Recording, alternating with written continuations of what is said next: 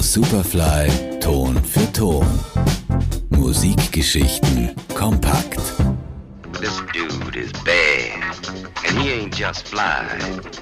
He's super fly. Yeah, super fly.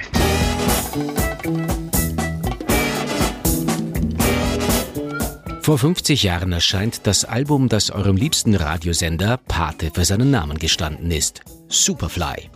Es ist der Soundtrack zum gleichnamigen Blaxploitation-Film und stammt von Soul-Legende Curtis Mayfield. Es zeigt deutlich, warum Mayfield als einer der wichtigsten Musiker dieser Epoche gilt.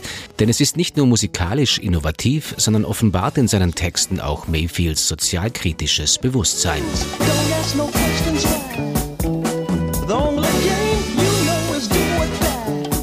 Der Film handelt von einem Drogendealer, der den Ausstieg aus dem Business plant. Dafür soll noch ein letzter großer Coup gelingen, doch der stellt sich als schwieriger heraus als gedacht. Der deutlich in B-Movie-Ästhetik gedrehte Film wird nach seinem Erscheinen im Juli 1972 ambivalent aufgenommen. In den Augen der Kritiker verherrlicht er das kriminelle Leben. Trotz oder gerade deswegen wird er der bis dahin erfolgreichste Blaxploitation-Film überhaupt. This is a chance, and I want to take it. Now. Before I have to kill somebody. Before somebody ices me.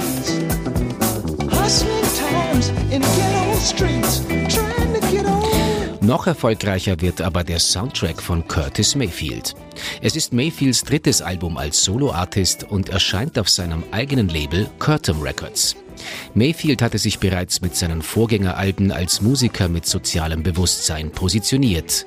Hatte er zuvor allerdings noch mitunter allzu sehr explizit den moralischen Zeigefinger in seinen Texten erhoben, so verlegt er sich hier vielmehr darauf, die Dinge zu zeigen, wie sie sind. Die Kritik wird so implizit, die Wirkung dadurch umso stärker.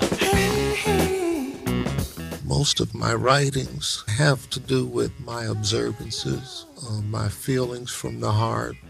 And when you keep your eyes upon the prize like that, it's better for your writing simply because what you say, being a human being yourself, will relate to most human beings.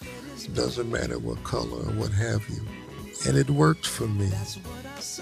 Many of these songs come from the heart and they were about the different movements, about the challenge of black people and other minorities trying to be equal in this society and it was more important for me to say that than to ride the line of just what the fads were and what was supposed to be.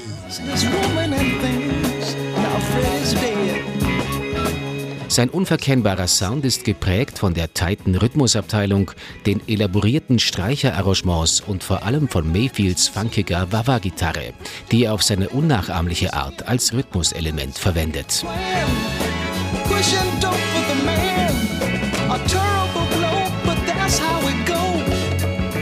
Mayfield erreicht mit seinen Single-Auskopplungen außerdem etwas, was schwarzen Musikern damals noch eher ausnahmsweise gelingt. Nämlich einen sogenannten Crossover-Hit zu landen, also sowohl in den RB-Charts als auch in den Pop-Charts in die Top 10 vorzustoßen. Neben dem Titeltrack ist das die Single Freddy's Dead.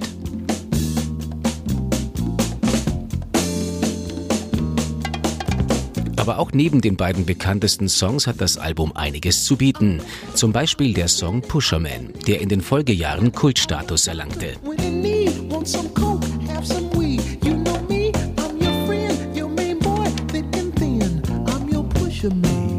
Oder den Opener Little Child Running Wild, bei dem neben dem spannenden Arrangement auch das großartige Percussion-Set von Master Henry Gibson deutlich in den Vordergrund kommt.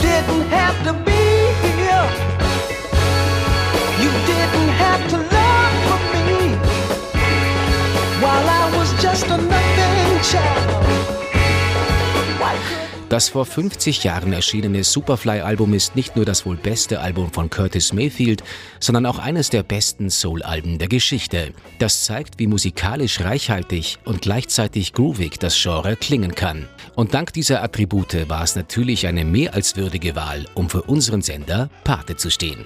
He's super hood, super high, super dude, super fly. Johannes Raumberg, Radio Superfly. Ton für Ton. Nur auf Radio Superfly.